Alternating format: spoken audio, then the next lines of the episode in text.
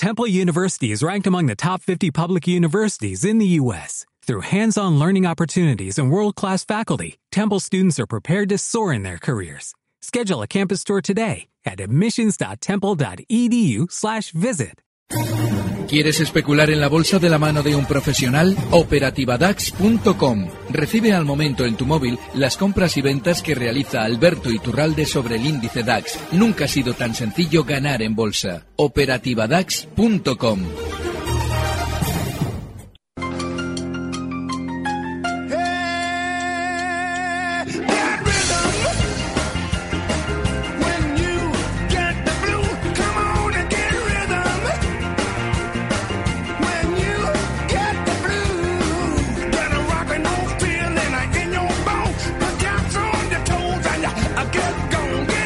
Capital, la Bolsa y la Vida.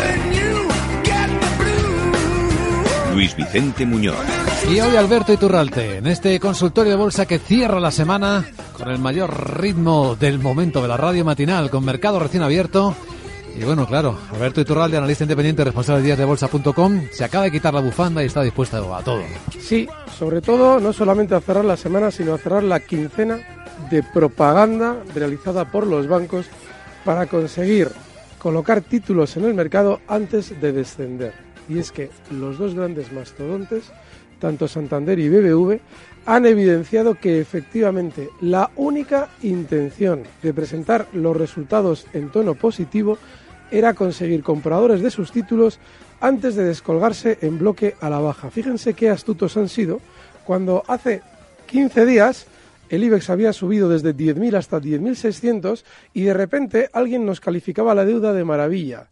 Para que ustedes entrasen en comandita todos de la mano a los valores españoles que, ojo, qué casualidad, cuando ya estamos arriba, son protagonizados por el Santander y el BBV contándonos que son guapísimos, maravillosísimos, fenomenales resultados, todo el mundo entra comprador y lo que están viendo ahora es parte del camino. Yo ayer lo comentaba, el gesto de ayer del IBEX fue tremendamente significativo de un índice en el que una vez que se han colocado títulos, se gira la baja con todo el mundo dentro y el si te he visto no me acuerdo va a tardar una buena temporada en comprobarse. De manera que tengan muchísimo cuidado cuando una compañía les dice y les habla muy bien de sí misma, porque si esto está precedido siempre de subidas, como había sucedido con los dos grandes bancos y el mercado en general, es única y exclusivamente una estrategia para robarles el dinero en la bolsa.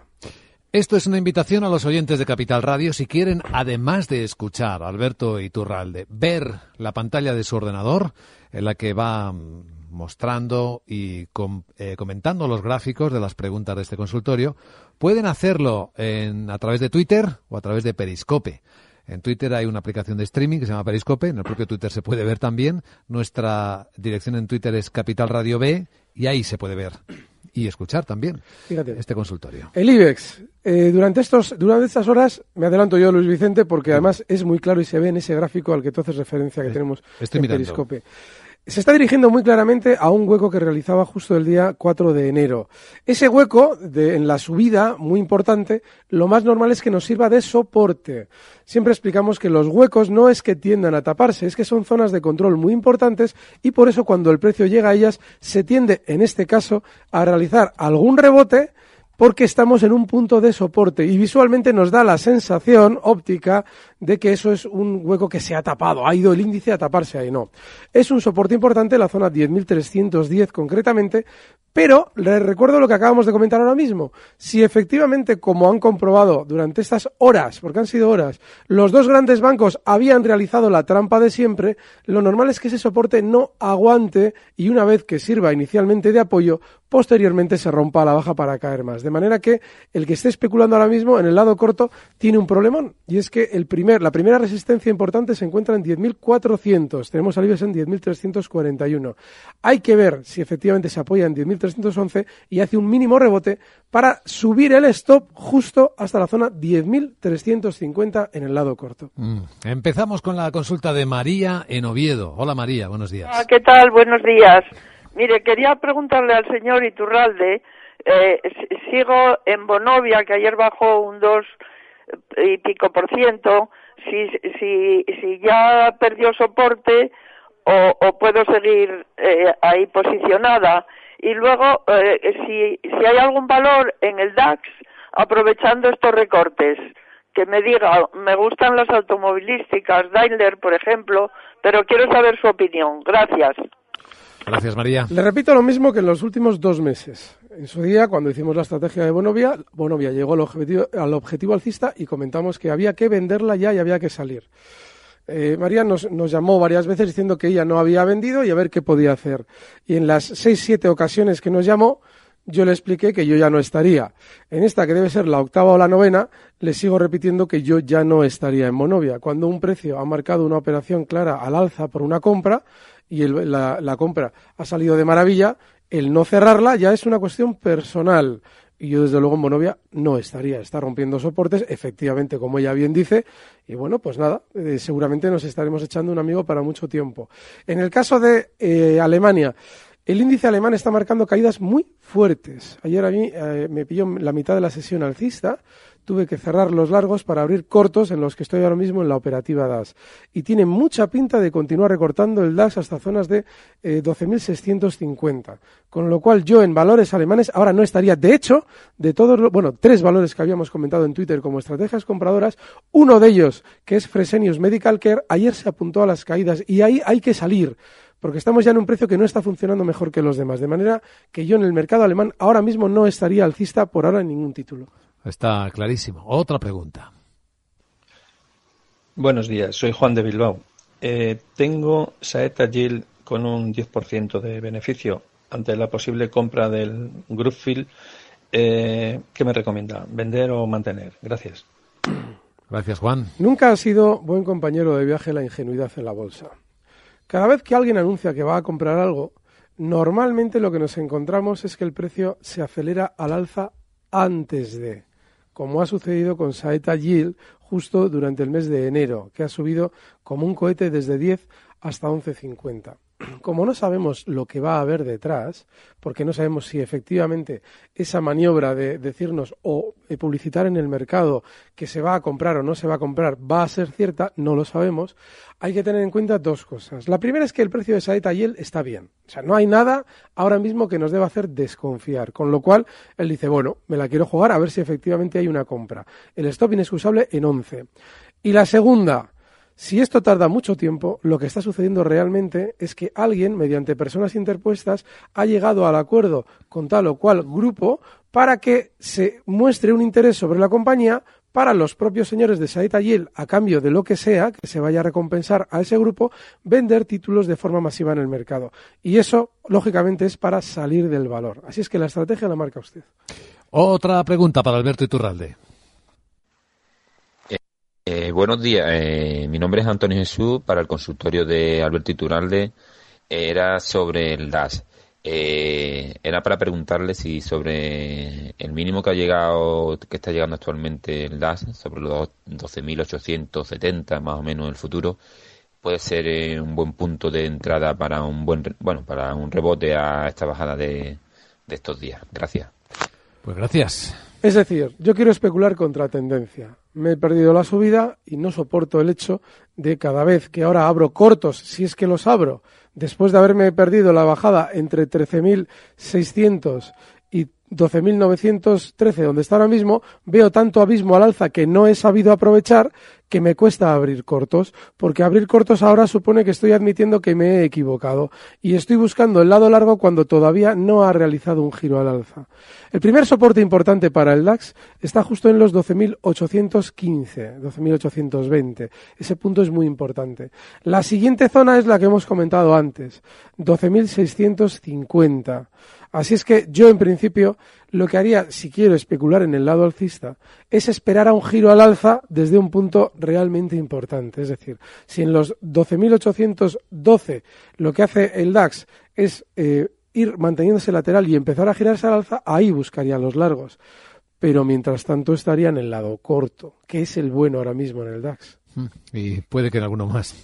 Estamos en directo en Capital Radio, en este consultorio de Bolsa. Ahora pregunta en Barcelona.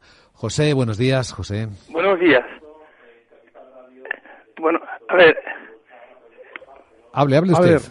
ah, bueno, eh, Quería mm, dirigirme al señor Iturralde, gracias por la información que nos da en primer lugar, y que, que en diciembre entré en Endesa a 18.50 y me gustaría que me dijera si metió la pata o no metió la pata, qué perspectiva le ve, etcétera, etcétera.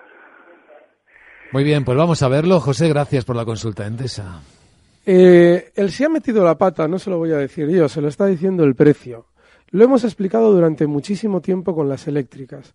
Estaban aprovechando todo el run run de las reformas fiscales de Trump, que había sido justo la noticia con la que, mm, a modo de eh, martillo pilón, les tocaba ahora eh, demonizar a Trump.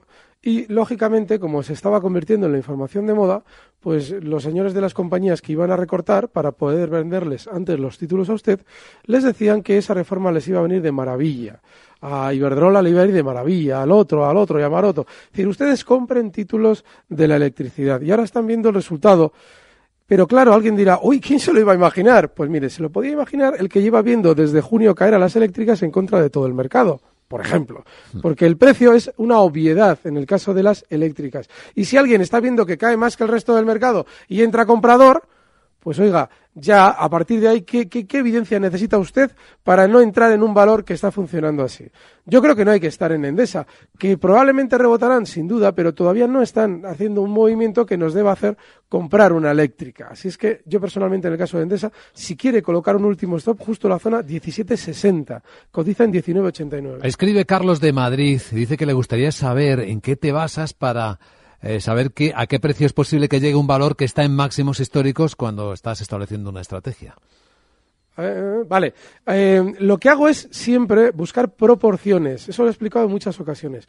Los gráficos se mueven por proporciones aritméticas. Por ejemplo, si ha realizado un movimiento lateral de dos euros de amplitud justo en máximos históricos, si rompe esos máximos históricos, lo normal es que realice un movimiento proporcional aritmético, es decir, de otros dos euros de amplitud al alza. De ahí que un analista técnico nunca deba analizar los gráficos para predecir lo que sucede en escala logarítmica. Ese es el argumento que explico siempre y que si ustedes lo siguen en los gráficos van a comprobar que es cierto, siempre por proporciones. Otra pregunta del WhatsApp. Buenos días, mi pregunta era para el analista. Eh, querría saber qué opina de Viscofan, si se la sigue viendo alcista o, o, o cree que ha terminado su subida. Muchas gracias y enhorabuena por el programa. Te diría, Alberto, que hay un montón de preguntas sobre Viscofan. También estoy viendo por, por Periscopio alguna. Y es normal. Fíjense lo que sucedía esta mañana, sin ir más lejos, con Viscofan. Viscofan yo explicaba que el stop de esa operación que habíamos planteado estaba en 55,50. Bueno, pues esta mañana Viscofan, siempre explicamos también que los stops se deben aplicar si cierra el valor por debajo para evitar trampas puntuales realizadas en el intradía, es decir, que a todo correr se coloque por debajo el valor esa zona de soporte hay mucha gente eh, esperando para salir vía stop, lógicamente saca a todos y recupera nuestro punto de stop. Por eso en el intradía no hay que aplicar los stops que traemos aquí. Otra cosa es que especulemos nosotros en el intradía y obviamente sí habría que aplicarlo. Pero ¿por qué no hay que aplicarlo? Pues esta mañana se ha evidenciado. Recorte muy rápido. Hoy abre por encima de la zona 56. Recorta muy rápido, ¿eh? un 3% hasta los 54.30 para recuperar completamente la caída. Ahora ya está en 55,90. Bueno, pues nada, el stop estaba muy bien colocado y efectivamente hay que esperar al cierre de sesión para ver si efectivamente tenemos que cerrar las Viscofan. Eh, estamos hablando de los 55,50. Todavía no hay que cerrarlas.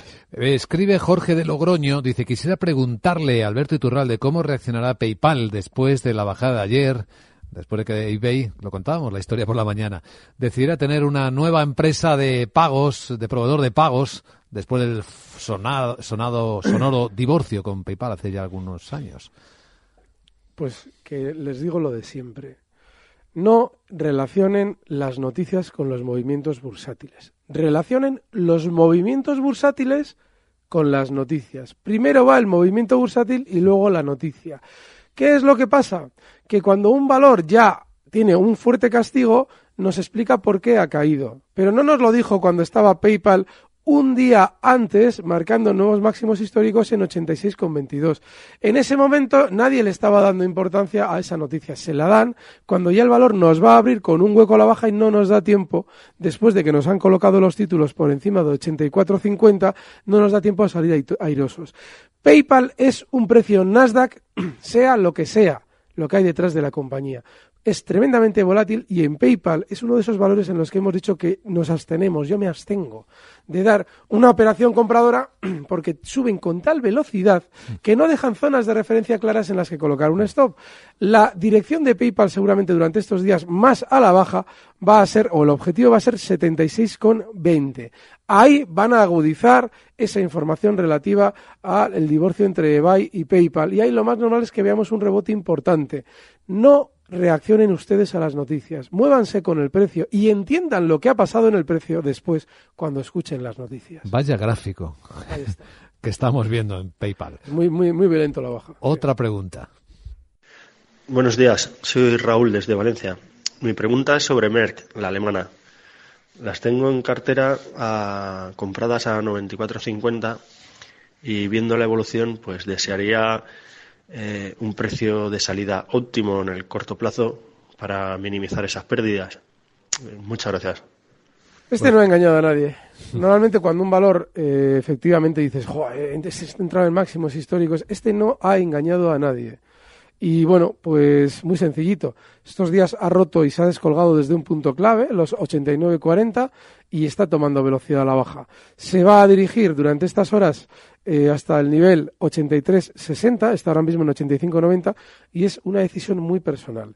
Yo puedo entender, por ejemplo, en Viscofan, ¿no? En Viscofan yo, cuando eh, marcaban los máximos históricos, explicábamos por qué era un valor que tenía probabilidades de funcionar bien. Yo hoy puedo explicar cuál es la situación del valor y por qué yo todavía no las vendería en mi cartera. Pero en Merck no puedo explicar la situación porque esto no habría comprado nunca y oiga, si lo ha hecho eh, por su cuenta y riesgo, yo le puedo decir por qué yo no habría entrado. Pero qué tiene que hacer usted, lo tiene que decir usted como decidió la entrada.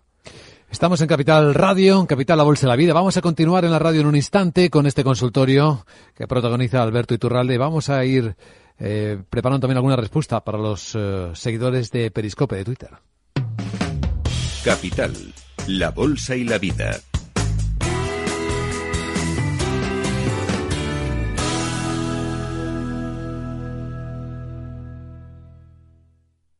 Invertir en bolsa es emocionante, pero entraña riesgos. Con XTB podrás aprender técnicas y estrategias de forma gratuita y practicarlas con una cuenta demo sin compromiso. Aprende sin riesgos hasta que estés preparado. Entra en xtb.es. XTB. Producto difícil de entender. La CNMV considera que no es adecuado para inversores minoristas debido a su complejidad y riesgo. Los mercados ofrecen oportunidades de trading en cualquier momento. No pierda nunca una oportunidad con la nueva app de trading de CMC Markets, diseñada para ofrecerle en su móvil la mejor operativa con CFDs. Pruebe la nueva app de CMC Markets. Podrá mantenerse al día con notificaciones instantáneas y personalizarlas según su estilo de trading. Descargue la aplicación de CMC desde su App Store o Google Play. CMC Markets, expertos en CFDs y CFDs Forex. Producto difícil de entender. La CNMV considera que no es adecuado para inversores minoristas debido a su complejidad y riesgo. Puede perder más de lo depositado. iPad y iPhone son marcas de Apple Inc. Android es una marca de Google Inc.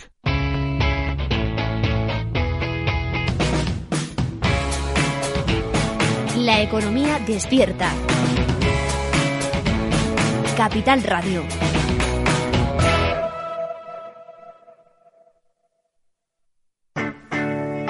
Capital, la Bolsa y la Vida.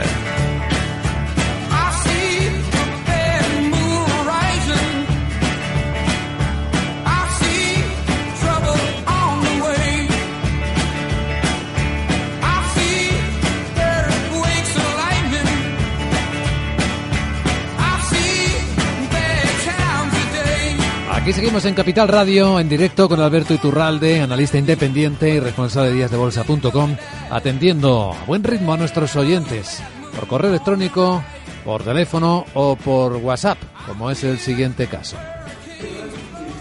Buenos días, señor Iturralde. Deseaba saber a qué precio podría entrar en inmobiliaria colonial y si a usted le gusta, ¿vale? Muchas gracias.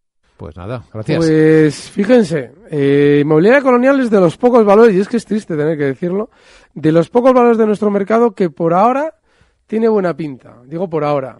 Lo explico. Durante estos últimos meses había, se había mantenido formando una especie de giro a la baja que no ha concretado como tal. Y la ruptura al alza durante estas sesiones y el mejor comportamiento que ha tenido con respecto al resto del mercado español, desde luego que lo que apunta es a más subida zonas de 9,43, está ahora mismo en 8,91. El problema está en lo de siempre, es un valor súper peligroso, yo no estaría en él precisamente por eso. Pero está muy bien que ella pregunte por el valor, porque es precisamente de nuestro mercado uno de los que menos mal se encuentra ahora mismo.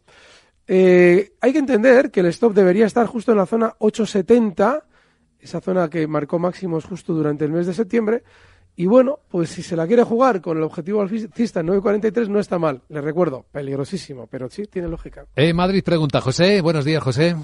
Hola, buenos días. Mi pregunta era del euro dólar. Eh, tiene una eh, eh, proyección bajista mensual que lo quiere romper. Si me puedo poner corto en 1.2650 si llega allí. Y luego el futuro del DAX si puede llegar hasta el 12.750, porque yo creo que, que puede llegar hasta allí. Y luego el bono, si rompe el 158 hacia abajo, puede llegar hasta el 156. Esa era mi pregunta. Yo estoy en corto. A ver, vamos a intentar ordenar todo lo que nos ha preguntado. Sí, puede llegar el DAX a los, puede empezar porque me sé. Puede llegar el DAX a los 12.750. Esa zona es intermedia entre dos, dos soportes eh, que tiene ahora mismo inmediatos importantes, que son los 12.812 y los eh, 12.650, con lo cual sí puede llegar. ¿Por qué yo no entraría corto en el eurodólar todavía? Lo he explicado durante meses. Mientras todo el mundo lanzaba o mandaba el eurodólar a la baja, yo explicaba que terminaría seguramente rompiendo la zona 1.20 con autoridad al alza y llegaría a 1.25 en principio. Y ahí, y ahí, verían aparecer como setas a los alcistas. Es decir, los mismos que lo enviaban a la baja ahora lo mandarán a los cielos. Bueno, pues hay que dejar que todo ese proceso se produzca. Y ese proceso seguramente se producirá cuando el euro dólar esté en 1.2750, puede a 1,28, no sabemos, yo, yo, no sé exactamente qué punto, porque hay que ir metiéndole mano poco a poco. Lo que sí está claro es que es por encima seguramente del 1,2650 que él nos planteaba, con lo cual yo esperaría y eh, hay que ir viendo cómo se mueve cuando llegue a ese 1,2650. Y el la posición bajista, sí, el bono alemán tiene un marchamo de los 1,56, perdón, de los 156. Con lo cual hay que dejarle que haga el proceso. El stop ahora tiene que estar para los cortos en el 1.5870 y a disfrutar del viaje si es que lo quiere hacer con limpieza. Yolanda por escrito dice cómo ves Deutsche Post y Airbus. Y bueno, Celnex. Hay varias personas preguntando por Celnex. También lo podemos sumar ahí a un trío. Vale, vamos a ver. Deutsche pues Post. está recortando y además con mucha fuerza y seguramente va a seguir. El problema que tienen todos los valores alemanes es el de la inmediatez. Alguien escucha esta opinión y dice, hombre, pues cortos.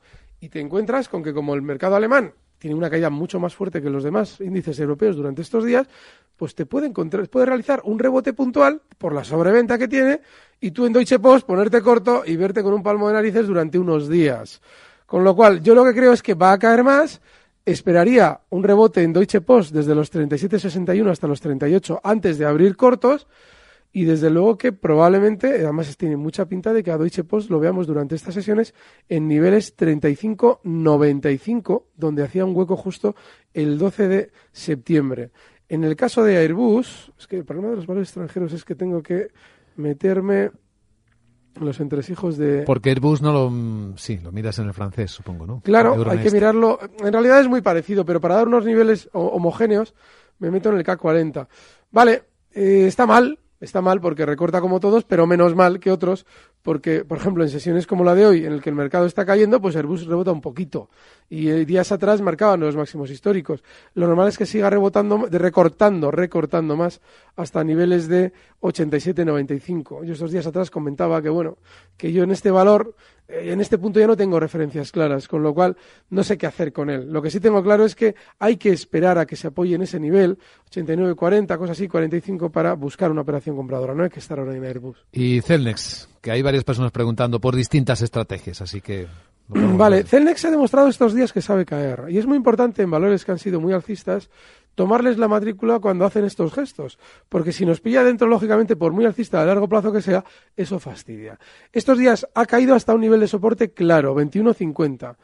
y alguien dice, bueno, me quiero incorporar a un valor en tendencia alcista de largo plazo. Fenomenal. 21.50 el stop, está ahora mismo en 21.83 y objetivo alcista en 23. No quiere decir que sea mi operación de hoy, pero sí quiere decir que, bueno, pues tienes más probabilidades de ganar que de perder. A Matthew ya le ha respondido con Deutsche Post, también está interesado en Lufthansa, dice que tiene cortos desde 30 euros. Muy bien abiertos. Eh, a ver si aparece, aquí está. Muy bien abiertos porque el valor no va a tener mucha caída ¿eh? por ahora pero muy bien abiertos porque lo ha hecho en una temporada en la que ha habido una propaganda masiva de líneas aéreas. Hoy estamos denunciando la propaganda que habíamos visto la semana pasada con los bancos, que nos anticipa que esto va a seguir cayendo. Pero es que hace unas semanas nos encontramos con propaganda masiva de las líneas aéreas. Todas, que si vamos a comprar Niki, que si no la compra Lauda, es decir, un absurdo continuo en el que lo que se está intentando es vender títulos que en algún caso, como el de Lufthansa, pues han llegado a subir un 300% con lo cual está muy bien abierto esos cortos. Ahora, no tiene gran velocidad a la baja con respecto a su mercado. El DAX está cayendo muy rápido y este está cayendo más lento. Seguramente 27 sea el objetivo bajista, está ahora mismo en 28.32 el valor y el stop, eh, claro, en zonas de 28.60. Bueno, la penúltima, que viene el minuto de oro enseguida. Buenos días, Alberto. Desde aquí de Andalucía. Quería preguntarte si crees que puede llegar el Eurostop a 3.470 que creo que además es la zona clave de todo lo de todo el mercado en general, es decir, eh, los mínimos del 1 de enero. Gracias. A ver, 3.470 ha dicho. Ah, sí, sí, del 1 de enero, perfecto. bueno, no sé si va a llegar hasta ahí. El problema está en que hacer eh, profecías en bolsa a mí me sale carísimo, porque normalmente se suelen producir se suelen cumplir, pero a veces tardan semanas o meses y mientras se cumplen estoy con la matraca continua. ¿Sigue usted pensando qué? ¿Sigue usted pensando qué? ¿Sigue usted pensando qué? Entonces, esa pregunta es de sigue usted pensando qué. Porque si digo que lo veo, voy a estar con un sigue usted pensando qué durante tres, cuatro semanas. Con lo cual, yo no lo veo. Lo que sí le digo es que sí veo con bastante probabilidad que descienda el Eurostox a esta zona de 3.515 ahí sí, ahí tiene mucha pinta de dirigirse y seguramente de tener un rebote puntual. Con lo cual, hasta ahí solamente. Cotiza ahora el futuro del Eurostox en 3.554. Ahí vamos ya, con el minuto de oro. Bueno, a ver, Alberto, ¿qué has elegido para este viernes? Eh, Heineken. Heineken. sí, sí, sí, sí, Y además tiene mucha lógica. Heineken eh, está, haciendo, está teniendo todos los eh, síntomas de esos valores que cuando están rompiendo al alza quieren continuar con su tendencia alcista y es que había estado eh, amagando la ruptura al alza durante meses sin terminar de hacerla, despistando a todo el mundo. La semana pasada ya demostraba que quería romper al alza y además aprovechaban para empezar a popularizar sus eres y sus historias negativas para que los pequeños inversores no confíen demasiado en el título mientras sigue subiendo. Con lo cual, Heineken es un valor fantástico, yo lo publicaba también en Twitter, el stop tiene que estar en zonas de 89 euros, no me acuerdo cuál ponía en Twitter, échenle un vistacito, y el objetivo alcista sigue invariable en zonas de 94, cosas así. Gracias, Alberto Iturralde. Recibe al momento las operaciones de Alberto Iturralde vía SMS en tu móvil. Operativa DAX.com.